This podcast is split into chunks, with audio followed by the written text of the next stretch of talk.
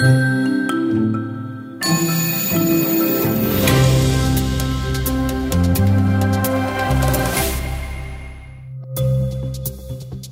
and welcome to the JMU podcast, the podcast of the Julius Maximilians Universität Würzburg. We wish you a good and interesting time and hopefully new insights. In today's episode, a few weeks ago, we released a panel discussion on the topic of African American life worlds and Black Lives Matter with Nigel Hatton, Kilian Ntomchukwu, Josephine Fontaine, Heike Raphael-Hernandez, and Catrin Gersdorf.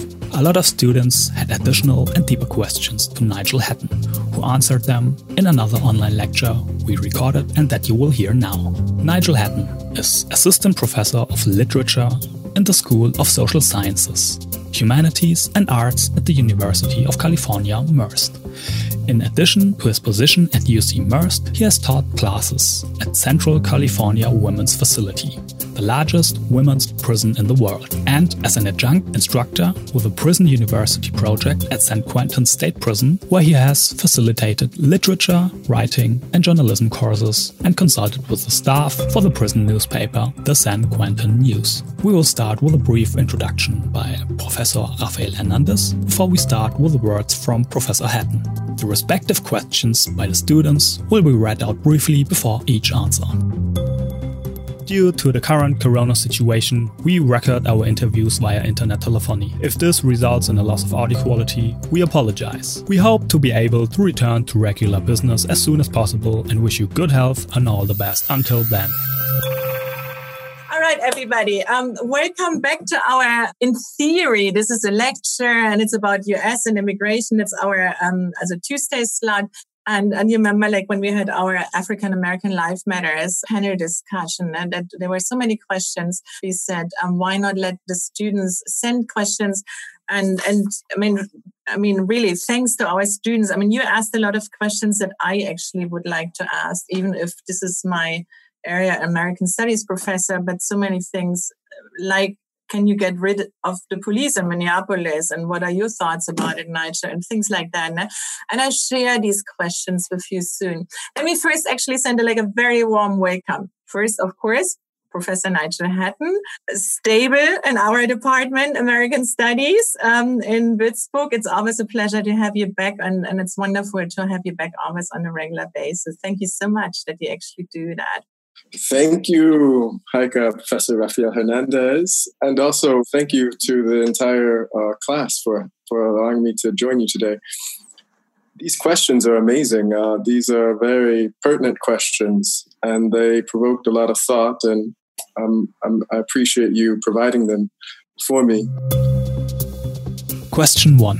What do you think would be a good strategy to tackle structural racism in the police in the US? Do you think abolishing the police department like in Minneapolis, defunding the police, etc., is the right approach? The police, as you can imagine, has been a very uh, hot topic in the United States. And in many ways, what has prompted this movement or these mass movements of people across cities, across the globe, and in cities small and large, is that they have become fed up with police brutality and uh, police killings of uh, human beings, of, of, citizens. And this has been going on for centuries, but the, the, the idea that they are now shown across the globe on social media and that the camera has changed uh, the ways in which access to what is taking place mm-hmm. can be seen by the, by, by the by the millions has has led to the, to these protests. And many have asked that there be uh, a defunding or an abolishment of the police. And as this question has cited the example of Minneapolis. And one uh, one way to maybe think about this is uh, you know the police departments across the United States are pub- public, so that you you can see their budgets, uh, you can see the, the economics, you can see the money that is devoted to the police forces across the United States. You can see exactly what taxpayers are paying for uh, the police force in the United States. So, for example, uh, I believe in Los Angeles, the police force the budget is in excess of 3 billion US dollars per year. And we can compare that with, say, a city like Berlin in Germany, where the budget is perhaps uh, 1.5 billion euros. So, two cities that are roughly the same size in terms of the population. One, the city in the United States has a budget that is double that of the German city of Berlin. So, so we, we can say that those two cities have complex policing issues and requirements and responsibilities, but the budget of the one is double the budget of the other. So when people talk about abolishing the police, or rather say defund the police, they're saying that the great amount of taxpayer expenditures and, and money goes to the police. And so the police have these coffers, or they have a budget, or they have a uh, they have funding that is almost limitless because it enables them to do and to engage in different types of practices of policing that focuses entirely on militarization that they are interested in using this great amount of funding to buy weapons, to buy vehicles, to buy all kinds of materials that will then make a police state in America's cities. So, defunding the police is not necessarily about removal of the police entirely. It's about taking those funds that are taxpayer funds that have been given to the police in exorbitant amounts. Uh, the budget should not be this large, and taking that money and reallocating it and putting it in a place such as communities, putting it in a place such as elementary schools, putting it in arts programs, putting it in programs that are designed to help people and to engage in a type of community work in which those very resources in the city that are bereft, that is, they don't have money for so many services across the city, if you take from that police budget and then redistribute that money to the necessary parts of society that could benefit from it, not only do you replenish or restore the necessary funds that the schools need, that the community needs, that the health services sector needs, but you also, by providing those funds in those sectors, make it unnecessary to have such a large police force because people are then engaging in the very activities and everyday of life that is now well funded within the city. So defund or abolish or redistribute or uh, right any any attempt to reform the police is saying that you don't need a police force that has a budget that is that of a small country. The other part is that um, you know that the United States spends more on defense than all of the countries in the world combined. So the defense budget of the United States is so large that you can add up the defense budgets of all the other countries, and the United States defense budget would still be larger. It's because many look to the United States as this nation that is supposedly uh, defending or providing defense for, for, for the West.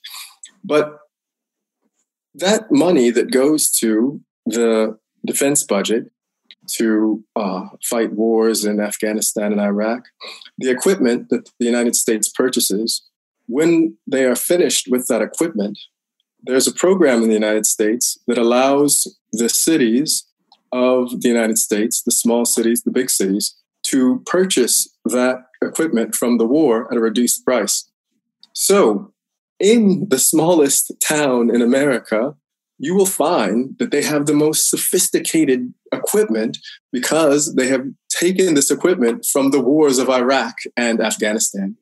So within your community, you might be walking and trying to take a walk. Perhaps you're walking your dog or you are uh, just going around your neighborhood, and some ATV or some kind of army grade vehicle will come around the corner because the police force is so armed with tactical equipment because of this program that allows them to, to, to recover the equipment taken back from the war, uh, the, the police forces across the United States find themselves uh, resembling that of um, defense level um, organizations. So there are many reasons related to the budget, related to uh, the the type of training that uh, police forces undergo.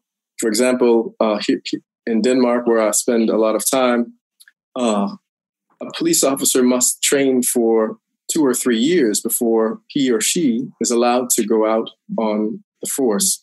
That training is much uh, less in the United States.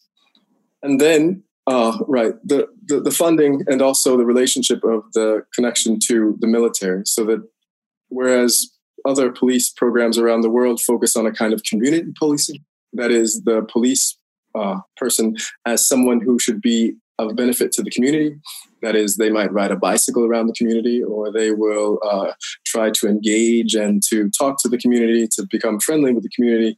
They will insert themselves into the community, and by being a resource for the community, the community then understands them as a friendly, uh, right, part of the community, as opposed to the military approach, right? That the police, with their uh, equipment, with their military grade equipment with their military tactics come into the community and then that creates a different type of relationship to the community at large and so this becomes part of why there's the great push for either abolishment or defunding it's to transform the university entirely i'll say this and, and lastly about that question i work at the university of california which is right what we understand is kind of the premier uni- public university, uh, and it has 230,000 students, 10 campuses, 230,000 employees. And I work at the newest campus uh, in the system, and this campus is, uh, I believe, from I think it's 15. It's, it's going on 15 years, and before they could establish the buildings, before they could uh, complete the campus buildings for academic purposes, they made sure that they had a police force. And the students feel that this police force must be removed. But before they completed any hall, before they completed anything that had to do with a university, which is an institution of higher learning, they wanted to make sure that the first thing that they established was a police force. And that campus, which is uh, relatively small, has more police than you would imagine for a campus of its size. And now we are in talks to have the police removed. What does it mean to walk across campus to and see the constant presence of the police when you're just trying to study for your biology exam, for example? Uh, this is the, the model that they have established. Question two why do you think democratic presidents and the party in general have not prioritized fight the mass incarceration, especially of black people and people of color, and tried to reform the privatized prison system in the past? I should say, uh, just to transition to the, the second question and mass incarceration. Oof uh, right. So, so these these questions are interrelated, and that um, if, if the police force is well funded, we might argue that something that is even more well funded than the police force is the prison system in the United States, right? And California's prison budget is $18 billion per year. Uh, if you are a doctor, you can make maybe $500,000 a year working at the prison. If you're a psychiatrist, you can make even more. Uh, if you're a guard and you have only went to high school, you can earn about $100,000. So the, the prison has become part of the economy of California. And if it is to remain the economy of California, then it needs bodies to uh, keep the prison going. And so the most vulnerable bodies in the United States are those uh, as you have pointed out in question, uh, people of color and black people, uh, impoverished people, people who find themselves disenfranchised or on the periphery. So that if it becomes an institution that keeps the elite uh, in jobs that are high paying, it will be very difficult to remove it because that elite sector has no incentive in that this is the very part of the economy. So this, uh, in turn, connects to your question about democratic presidents. Uh, we, right, as you know, we have a, a Congress, and uh, this Congress has the House and the Senate.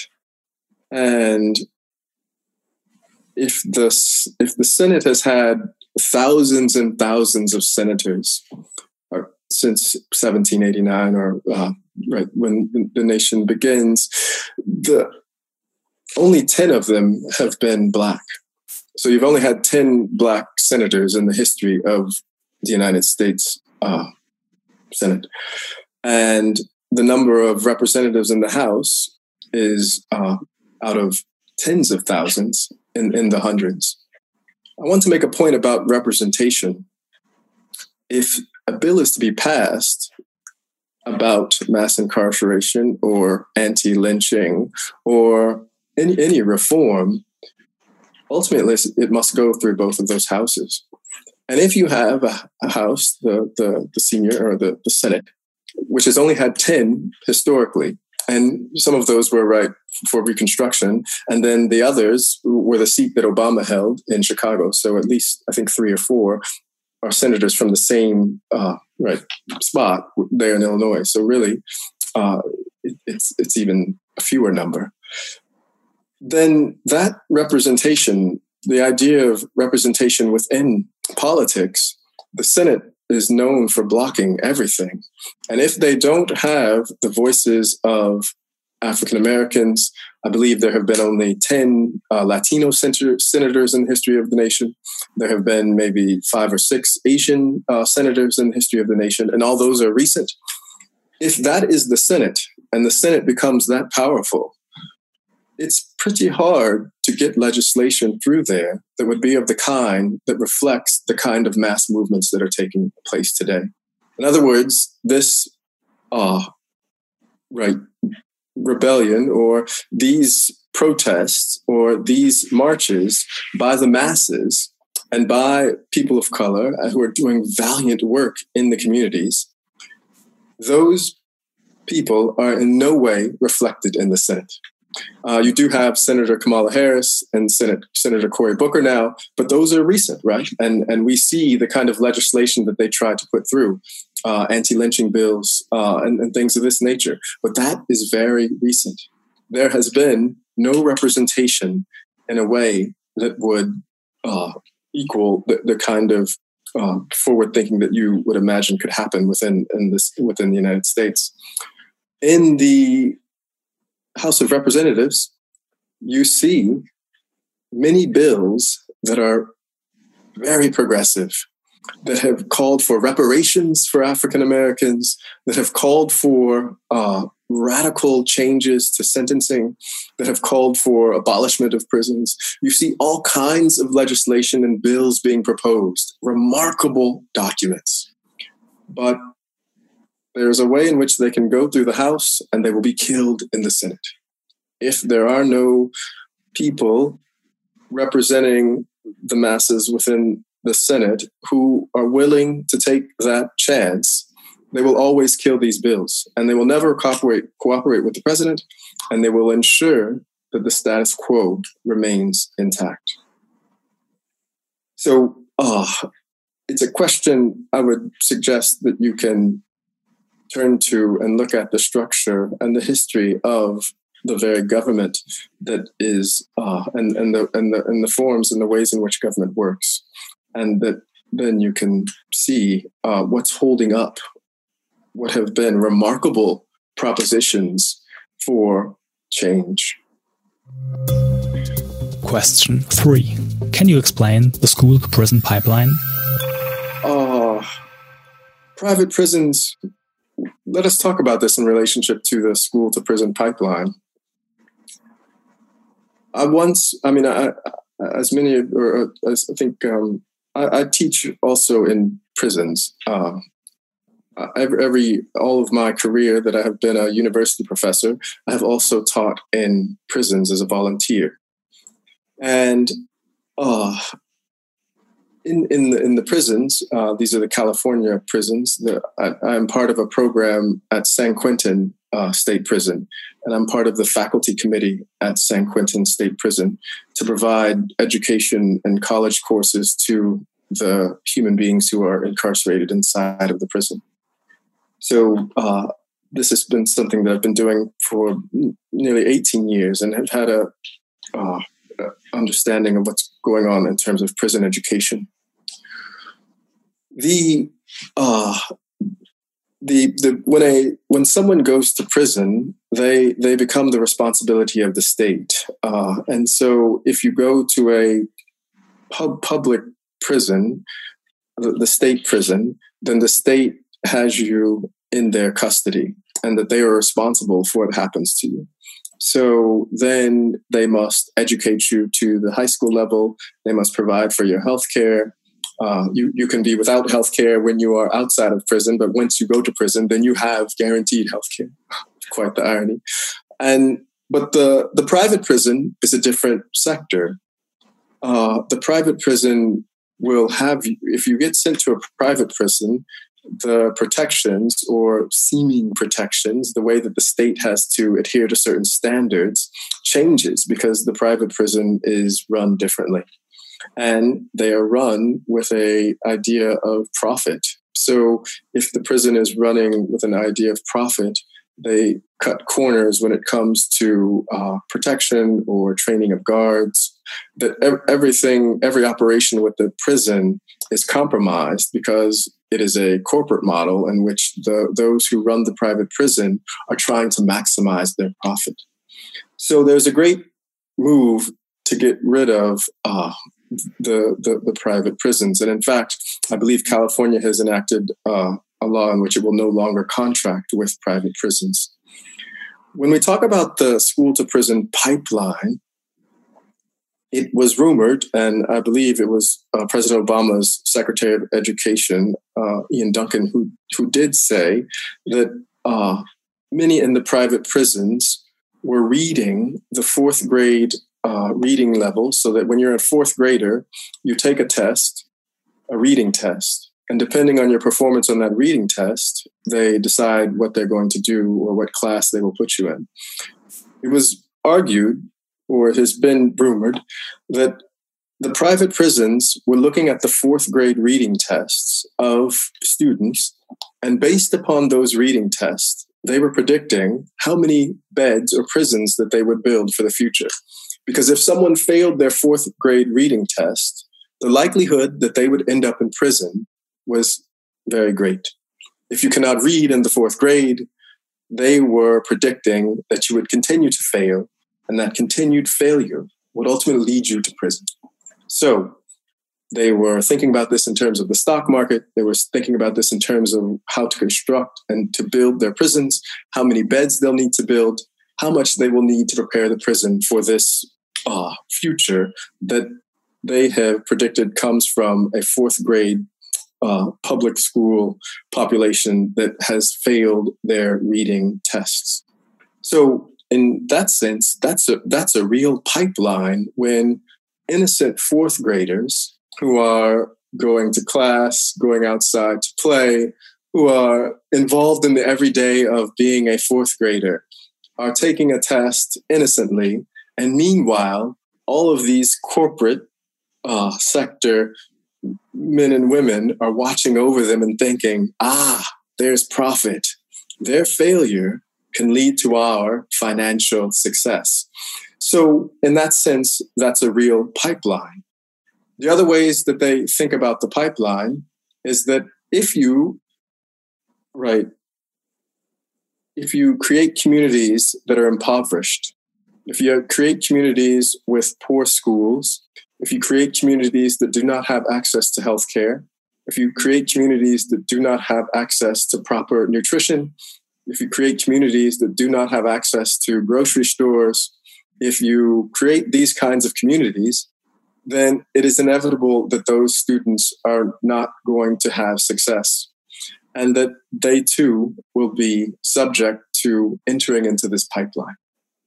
So the pipeline is the ways in which the social and political and cultural needs of a society or uh, that allow a human being to enter into the public sphere are denied. And by that denial, it leads them to desperation, it leads them to uh, an eroded sense of being, and it leads them, for many, to enter into this vulnerable space of then being caught up in the prison system. The statistics show that when African American children are in school and they get in trouble, or if they do not perform well, the state or the schools suspend them more. The schools send them to detention more. The schools punish them more than they do other races and ethnicities. And this constant policing of Black children, this constant looking at Black children as a threat or a problem, demonizing of Black children, seeing them as predators, seeing them as right sources of problems, leads them also to be vulnerable to entering into this prison pipeline. And that is also connected to why, right, one argues for defunding of the police and then a reallocating of those very resources to enrich those communities that we have talked about that have been lacking. And those communities, as you have seen across the news, are now marching in the streets. They are calling and making demands. They are asking for change writ large. So there, there, there, I would say the prison pipeline. One of the questions I ask my students when I teach in the prison is how many of you have finished high school or did not finish high school? I ask the class at the beginning of the class, how many of you did not finish high school? And almost every hand is raised. So that when you're in the prison, everyone in your classroom, you will, if you ask them, what is your highest level of education? Most or most most certainly all of them will say that they have not finished high school. So we can make a kind of correlation uh, to what their possibilities were or what happened once they left school and the possibilities of school. Uh, so, so there, there, there, there are, there, and uh, I feel bad that we are pointing out all of the, the gloom. I should say that um, there, there are, there are, there are, there are many valiant efforts taking place within the political sphere but also within community organizing that are efforts to combat these problems. Uh, I would, I would, I would certainly want not want to leave us without hope, and that there are any number of individuals, initiatives, and leaders, uh, social movements, right, and uh, even historical examples in which there have been ways to transcend many of these uh, right deafening problems. Uh, I do want to keep that glimmer of hope alive, even as we talk candidly about some of the realities facing African Americans and other minorities within the United States. That the that the the, the burst of uh, right uh, good efforts to, to, to bring about change are, are, are entirely remarkable. Question 4. What do you think about the Capitol Hill Autonomous Zone in Seattle and the demands of the protesters?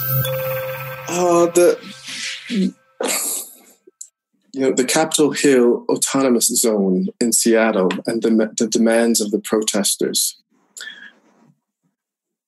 You know, I, I have not followed the the Seattle story entirely, but one thing that I have picked up upon is that right on the one hand it is interesting that they have created this autonomous zone uh, and that the protesters are making these demands and that it's seemingly uh, right the, the, the work of, of, of, a, of, of a multicultural right uh, broad-based coalition of protesters and actors. But I would, I would, I would have to look more into that issue. Uh, you, you, know, Seattle is, uh, if you think about Amazon and Microsoft and uh, all of the, the, the the companies there, the Fortune 500 companies there that are uh, right ru- ruling over this part of the the, the state of, of, the country in the Northwest. I'm, I'm a bit um, I'm, I'm I'm not so certain about what what can entirely happen in, in, terms of its progress. But it's something that I'd probably want to look more into before making a comment on that. Question five. To what extent do you see Donald Trump as person, or to be more specific, the politics of Donald Trump, as a supporting force for racists and racism in the US? Do you see the step from Obama to Trump as kind of a step backwards?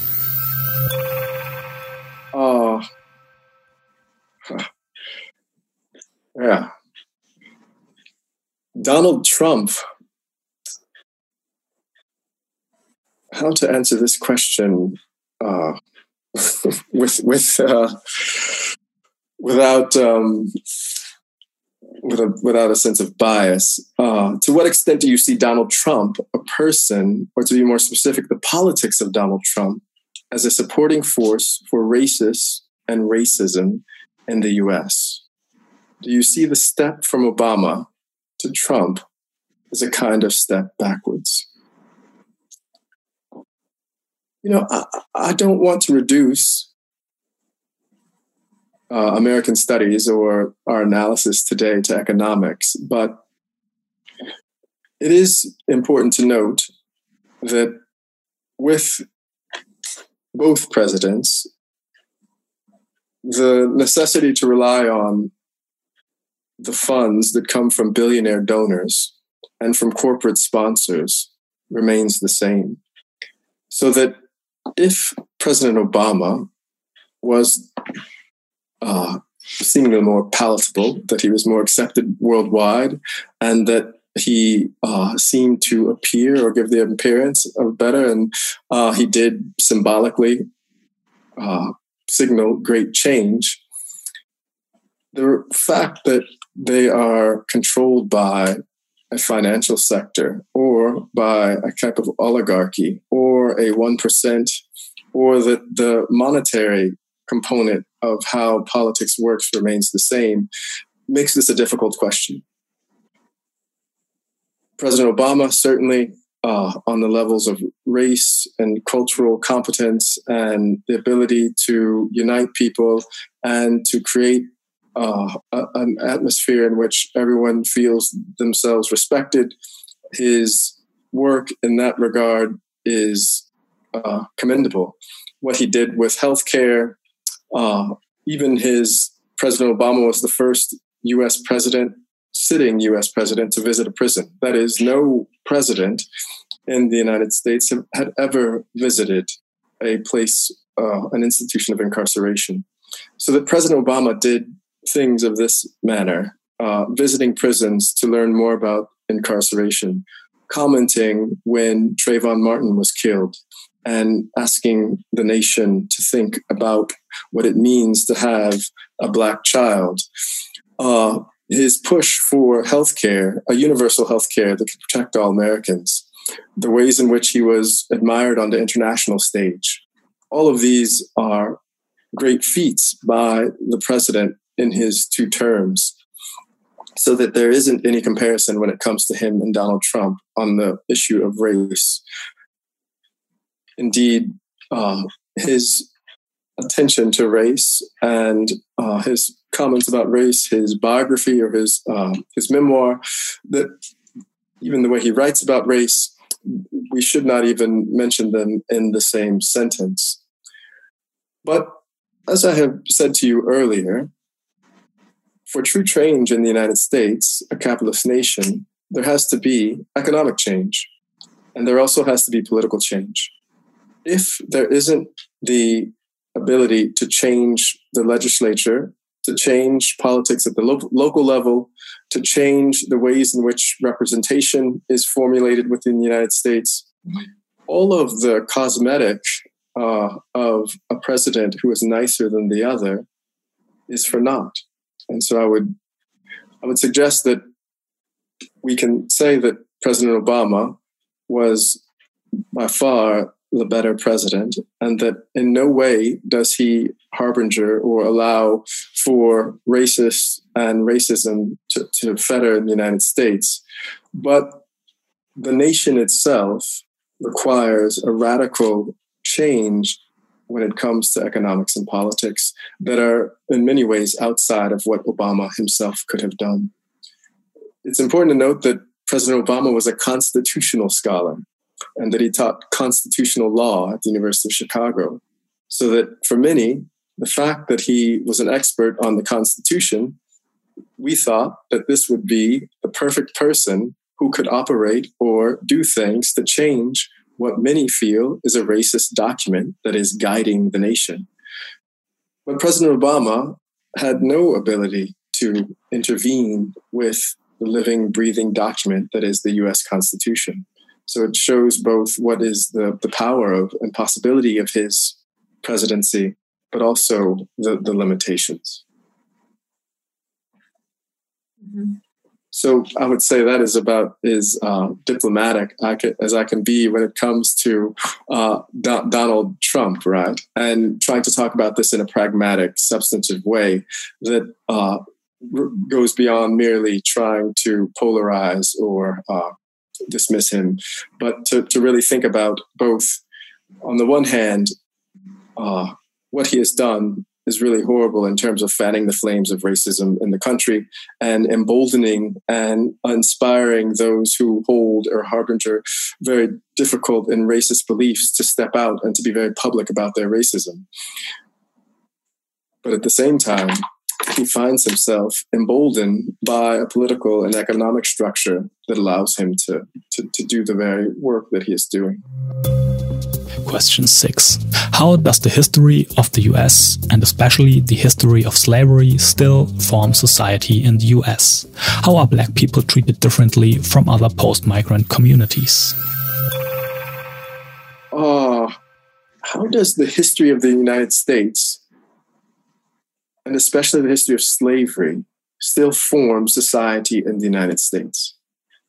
How are Black people treated differently from other post migrant communities. You know, there, there are many who argue that right, you, uh, slavery and capitalism go hand in hand, or, or, or almost right, that, that capitalism in the United States, as we understand it, was birthed by slavery. That the nation was built on a system in which you could have centuries of free labor to develop your foundation, and that from that free labor, you could derive great profit. And while you're deriving this great profit, you are holding a certain group back, you are enslaving them, you are demoralizing them, you are destroying their culture, you've already removed their language, you have separated them and cut them off from their land. And in the meantime, through this system of slavery, you are gaining great profit like no other place in the world. And that even if someone came to the United States, immigrated to the United States from Europe during the time of slavery, and they were against slavery, that if they tried to compete in the world with their counterparts who were profiting from slave labor, there was no way that they could match the profits that they were making. So that even those who were morally against slavery and tried to resist ultimately were sucked in by the great financial gain. So many say that slavery is part and parcel of the capitalist system that you cannot talk about American capitalism without talking about slavery. That slavery gives birth to American capitalism. It's what makes it so great. The free market system that many participate in around the world, investing their money in the United States market, right? The any mention of the free market, you are talking about a system that has slavery as its generating force. And so, in that sense, slavery is the backbone or the formation or the foundation of society in the United States. That the capitalist system, as we know it, has slavery as its very foundation. And I have said that in creating that system, it required the, the, the, the, humiliation and the demoralization and the removal, right, the subjugation, that, that is to make them second class or secondary of African Americans. And so that, in that sense, it still remains with us. Uh, one cannot think of a time within US history in which African Americans or Black bodies or Black people have not been under duress as many of you have pointed out in your questions, if it's slave, if it's not slavery, then it is lynchings. If it is not lynchings, then it is Jim Crow. If it is not Jim Crow, then it is right the inability for equal access and representation. If it is not any unequal and uh, lack of access to equal representation, it is anti Blackness and the continuation of anti Blackness. If it is the inability to live in communities and to own homes and to have property, right? That at no point in the 400 plus years of African and African American presence in North America has there been a moment in which they have not been, African Americans have not been under duress. And as the question rightfully points to, the system of slavery was the very progenitor or foundation of a capitalist system that enabled and allows this to continue to persist. The prison has a has a, has a, a peculiar uh, comparison, and that if you remember uh, or read about the, the plantation house during slavery, it was the plantation house and it was the residence of the, the, the master or and the mistress.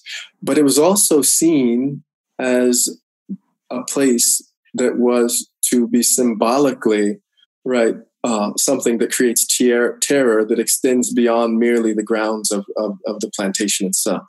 So it has its right significance in that is enslavement on the grounds of the plantation but that enslavement symbolically right, generates out to cover the entire nation. So the symbolic uh, pre- presence of the plantation as this place of terror is something that is haunting the entire land. I would say that in the 21st century, the, the prison, right, holds a similar symbolic value, and that it is both housing people of color and African Americans in disproportionate rates, but it is also terrorizing and serving as a symbol or a threat to people of color who are even outside of the prison itself. So th- therein lies another way in which we see the continued legacies of, of slavery emerging or uh, right, continuing to linger within the society in which we live. That it's very much present. The other part is that uh, the plantations that were from slavery are still very much alive and present on the landscape of the United States. Many of them remain in private hands and they are still owned by the families that were the enslaving families during the period of slavery. They still own the homes. And they don't use the homes to tell the history of slavery. Rather, they open up the homes every summer to show off the beautiful flowers. Right? So when you go to Virginia, uh, you can see that some of the plantations advertise, please come visit, hold your wedding here, or come and see the beautiful grounds. So, whereas you could not do that with former Nazi grounds, you could not do that with the former grounds owned by the English in Ireland, you could not do that with the former grounds of imperial or dictatorships in other parts of the world. But in the United States, the same symbolic and physical houses of terror that were the site of the shedding of millions and right and death and uh, servitude are now tourist attractions, places where people go to see weddings. I was once invited to a wedding at a former plantation. And as I watched the bride and groom exchange their vows, I could see over by the river a site of the remains of the former slave quarters. And I thought, who wants to get married here? But that absence of history. So I would say that um, the this history, one because it is the foundation of capitalism. Everything you understand about capitalism, you can trace back to and understand slavery as what has made capitalism so great. And then, literally, the artifacts, the the legacies, the the the inherited wealth, right? Uh, that is the wealth that came from those families that uh, gained profit from slavery. That those those human beings are still profiting from that wealth that was created, and then the plantations are still in New Orleans, Virginia, uh, Alabama. They're still there. They're still there, and they are still creating the terror for for Black people within the United States. Question 7. Protesters in Bristol removed the statue of Edward Colston. Do you think this action was necessary? It is undeniable that Colston, who, brackets open, to my knowledge, brackets closed, was only known as a slave trader, stands for a racist time that should have been a thing of the past long ago. But there are various historical figures who have acted in a reprehensible way, brackets open, after the present time, brackets closed, to achieve their goals. Where, in your opinion, should one draw the line? Yeah, uh, it has been lovely to see the statues being removed. Remember, the protesters say the statues tripped and fell. No one removed them. The statues tripped and fell. So it wasn't the protesters who removed the statues. It's just that the statues tripped and fell down. Uh, let me let me give an example. In, in New York, in New York City, there's a man named Marion Sims, and he is known as the father of gynecology. And in New York City in Central Park, there was a statue of Marion Sims in Central Park. Uh, and the reason this statue was in Central Park is because he was very foundational to the found. You know, they understood him as central to the foundation of uh, the the field of gynecology.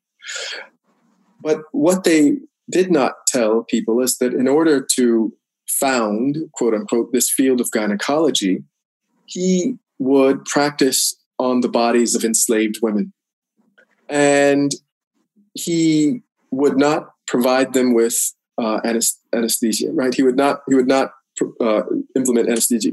So so that they he wanted to see how they could take the pain, and and he felt because they were of African descent and they were enslaved women that they would be able to take the pain better than other women. And so he used their bodies to experiment. Uh, and this is how he quote unquote founds uh, the field of gynecology. I think he's also using Irish women as well. But a statue to him was in New York City in Central Park. And what was significant is that in this area of Central Park, African American women were constantly walking by the statue to get through the park because it was it was connecting certain communities. So here you have in the beautiful park, in the cultural capital of the United States, right? We would call New York City a cultural capital. Uh, women of color, uh, Latino, African American, taking walks. And as they walk, they walk by this man who is known for experimenting on their bodies historically. There were great campaigns for years to have this statue removed. I mean, isn't that an oddity that one would have to have a statue of this kind in New York City? Finally, in 2018, the statue was removed. And it was a great relief to the masses and to many people of color in New York City, the United States, and even the world around. That finally they would change their thinking about someone they had seen as a scientific and medical marvel uh, to someone who actually was experimenting and torturing black women in order to understand or achieve uh, right advances in medical science. I provide that story to say that there's great value in the removal of these statues. The other example we can certainly provide is that uh, we can think about the removal of uh, Nazi uh, monuments across Germany and debates about about why, why they needed to be removed.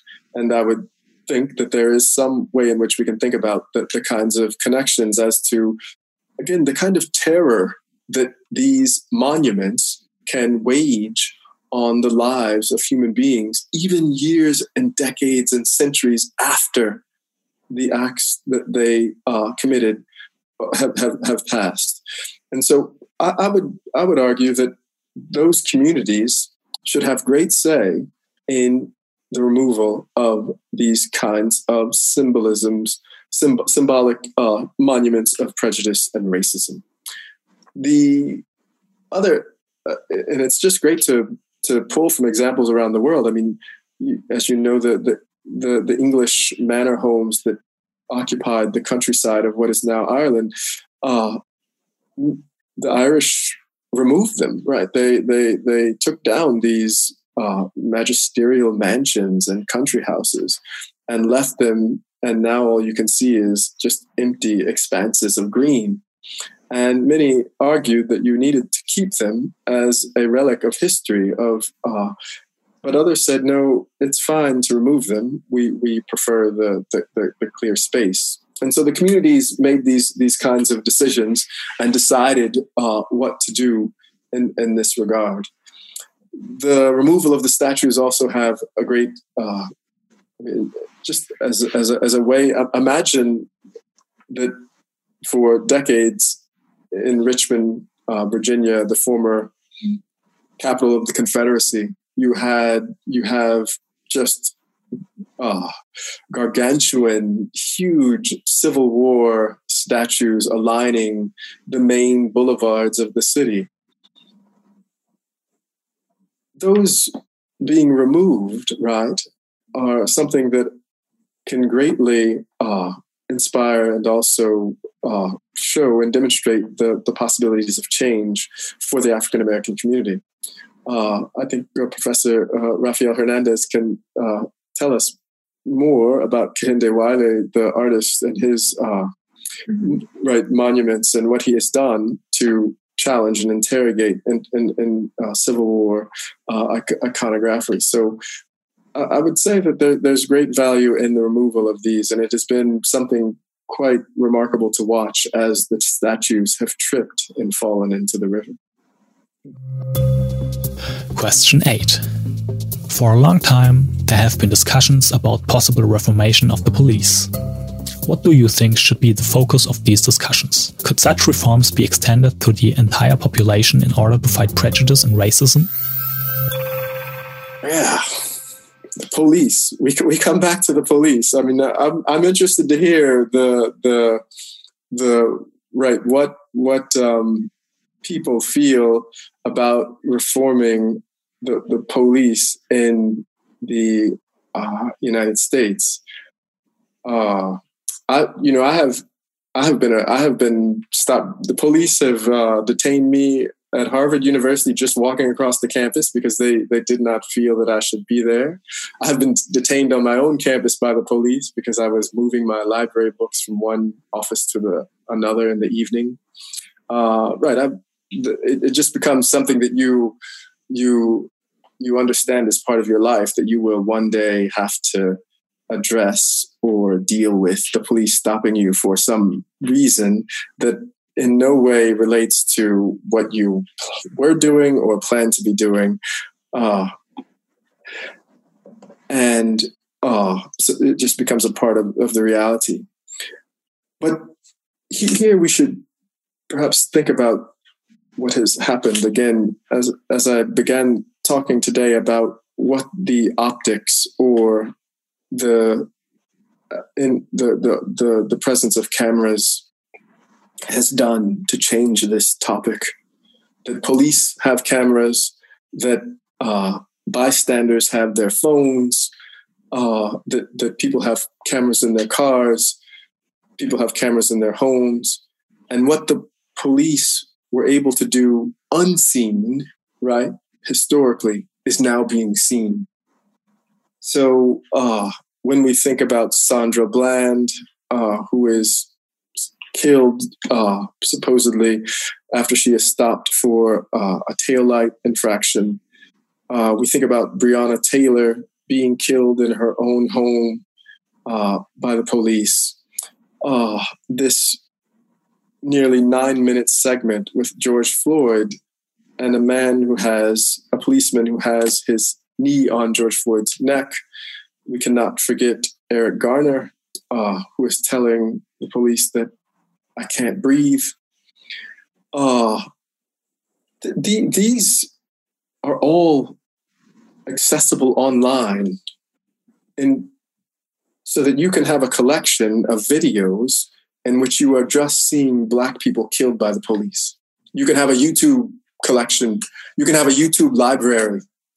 I have a YouTube library of my favorite music videos. You can have a YouTube library of black people being killed by the police in the United States. It's possible to have an extensive collection. Black women, black men, children, California, New York, if you want to be regional.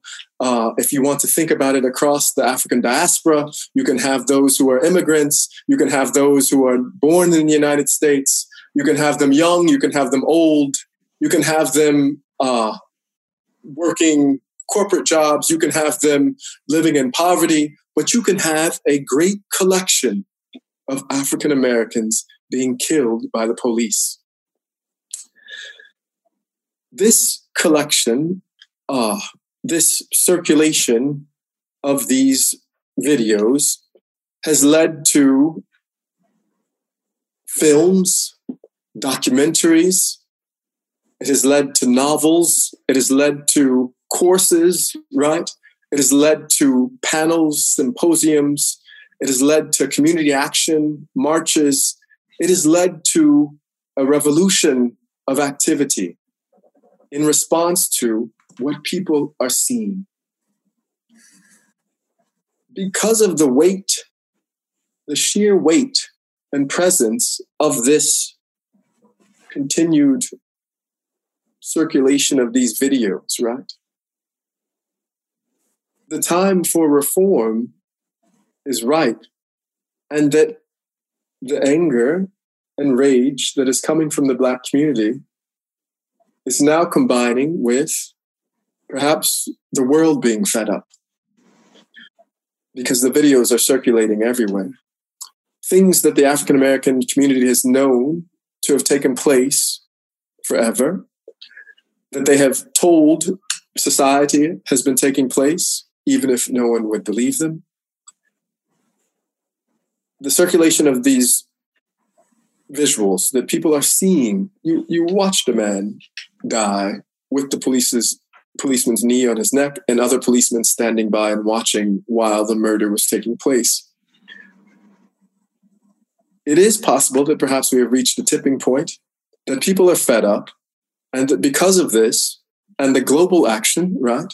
I mean, Black Lives Matter in Iceland, Norway, and you know, small islands in the South Pacific, Black Lives Matter everywhere that because of this tipping point and the circulation, then it is perhaps true that there is this possibility for that reformation of the police. I don't know if many of you saw that moment when the Minneapolis police had to abandon one of their precincts, one of their headquarters. That's unprecedented, unbelievable that the police would decide we should we should leave this place. Uh, we're in trouble.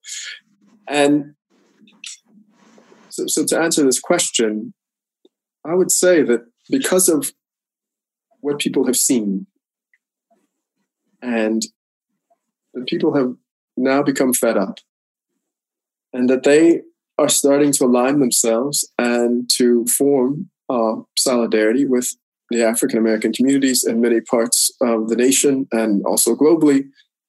That the city councils, the legislature, the local police, where they have historically been able to always ignore these cries, they could just ignore them. Now, when they ignore them, people are losing their jobs, people are losing their political seats, people are having their homes marched upon, that the community is showing up at people's houses. So there's a greater call for accountability. The one of the NFL football teams, I'm sure many of you have seen the Washington Redskins.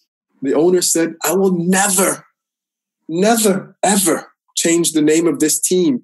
I don't care how offensive you think this word redskin is to Native Americans. I will never change the name. And that was a few years ago. Now we have had these movements about Black Lives Matter and also uh, other coalitions. And today he announced he will be changing the name. Right. So, so, so, so there, there are, uh, there are great opportunities and possibilities in the present, and I think, uh, right, many activists are taking the, the moment to seize them. Question 9. What are or can be the possible impacts of all these recent events on academia in terms of race, social justice studies, since the current era is supposed to be an era of colorblindness? Uh, what are or can be the possible impacts of all these recent events on academia in terms of race, social justice studies, since the current era is supposed to be an era of colorblindness? Yeah. That's a great question, Sana. Uh, well, Dr. Raphael-Hernandez is a she, she is a longtime uh, collaborator and uh, researcher and uh, uh, at the University of California, and now we have our first Black president, right, of the entire system. Mm-hmm. I think that's in its 180 year history. Mm-hmm. Uh, so, so uh, that was we can say that that was a coincidence, mm-hmm. but he would have become the president in any climate. But it, it is remarkable that he is now the president. Uh, Proposition 209 in California banned affirmative action, and so that you could not use race or other factors in uh, admissions uh, reviews. When that passed, it greatly changed the landscape of education in California. Whereas previously, with affirmative action, you could review the entire dossier or life history of a person.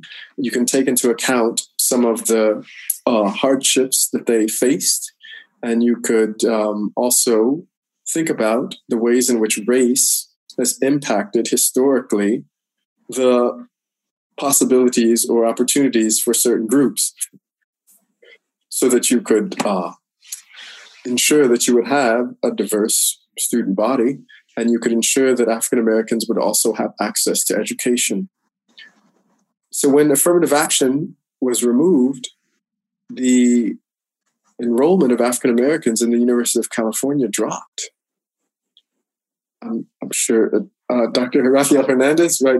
I mean, at Berkeley, I mean, it, it wasn't that you saw lots of African American students across this big campus. Uh, at the University of California, Irvine, there's a documentary called The Two Percent, and it is the experience. It is a documentary made by the the African American students at uh, UCI, where they represent 2% of the population. So they wanted to talk about what it means to be an African American at U- University of California, Irvine, and they named the documentary The 2%. Uh, if you see an African American at UCLA, uh, take a picture. No, um, don't take a picture. But uh, right, the, the the university is there. There are not that many. And whereas in the early 90s and the African Americans were a large part of the uh, the population. So Proposition 209 in the California legislature changed that. There has been a call to repeal. That is, activists want to change it back to the way it was so that you could restore affirmative action. And please understand that some form of affirmative action is present in all of Western Europe. Uh, so just because it is a race based affirmative action in the United States doesn't mean that there are other versions of it. And there are other versions of it. It's pretty much in every democracy that I have studied. But because of race, it becomes highly visible in the United States because it's racialized. Then you can uh, force people to understand or feel or argue that it is wrong. But to answer, answer Sana's question, the call to repeal 209 is a direct result of some of the protests and the activism. And I would argue that it is going to change.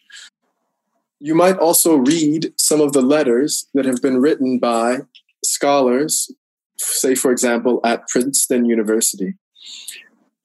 The Princeton University faculty wrote a long detailed, itemized letter to the administration telling them about their own racism and the histories and legacies of racism at the university. So, for example, Woodrow Wilson, his name was on the School for Public Affairs, I believe, but he was known for certain racist policies and rhetoric. His name has now been removed.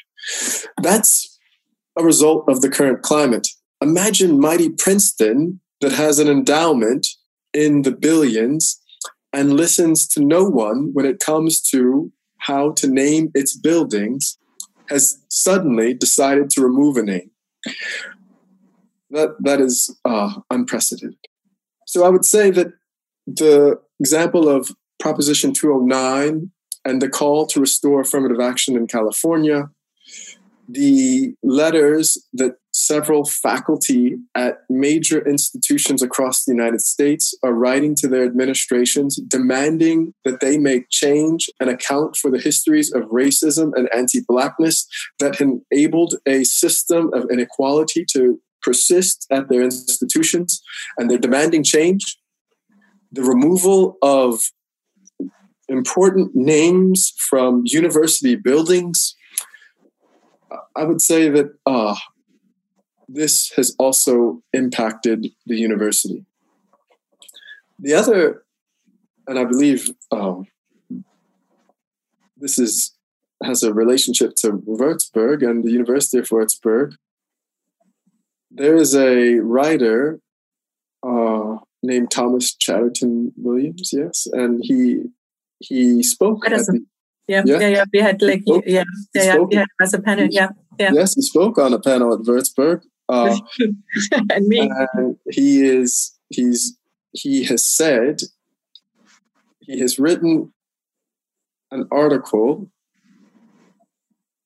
in which he has said that he and other prominent writers who are writing for publications such as the New York Times, the Atlantic, Harper's, the New Yorker. That is the elite of the uh, intellectual realm feel that in the current climate, they cannot make the arguments that they want to make because they feel that there is a tendency to cancel the individuals whom they disagree with. So they feel that if they assert their views in this current climate, because of the protests and because of these movements, if their ideas are found unpopular, that then they will be labeled racist, bigots, and that they will be canceled. And so he pinned or he uh, he well he spearheaded a letter writing campaign and it also had the prominent names like the J.K. Rowling, right? And she was part of it, and and they felt that this was limiting their freedom of speech. And on the one hand, it was interesting to see him make this claim, but what happened is there was a backlash, and that those who were part of these movements and who were who understood the way in which a kind of neoliberal rhetoric and also understood how elitism works said that why are elite writers who have access to the main platforms of intellectual thought in the United States and the world fearing what will happen if someone disagrees with them. So that intellectual elite was trying to speak on behalf of free speech. And what happened is the masses, right, returned it back and said, you should not be worried about freedom of speech. Mm-hmm. You should be worried about the the horrible arguments that you make on behalf of or about race, and you should expect what you did not expect is that now in the current climate, people who who normally would not be able to disagree with you are speaking back to you. And so, in addition to academia, within the, the kind of intellectual front in the United States and those uh, right, uh, you know, powerful cultural mag- magazines and sectors, there has also been a change. And there has also been an effort to denude what is the power of a certain kind of elitism that isn't going to allow the masses to speak for themselves. And it mm-hmm. has also led to a quite a rich debate. So, in that sense, I would say that in academia and also on the intellectual front in the marketplace of ideas, we have equally seen this kind of transformation.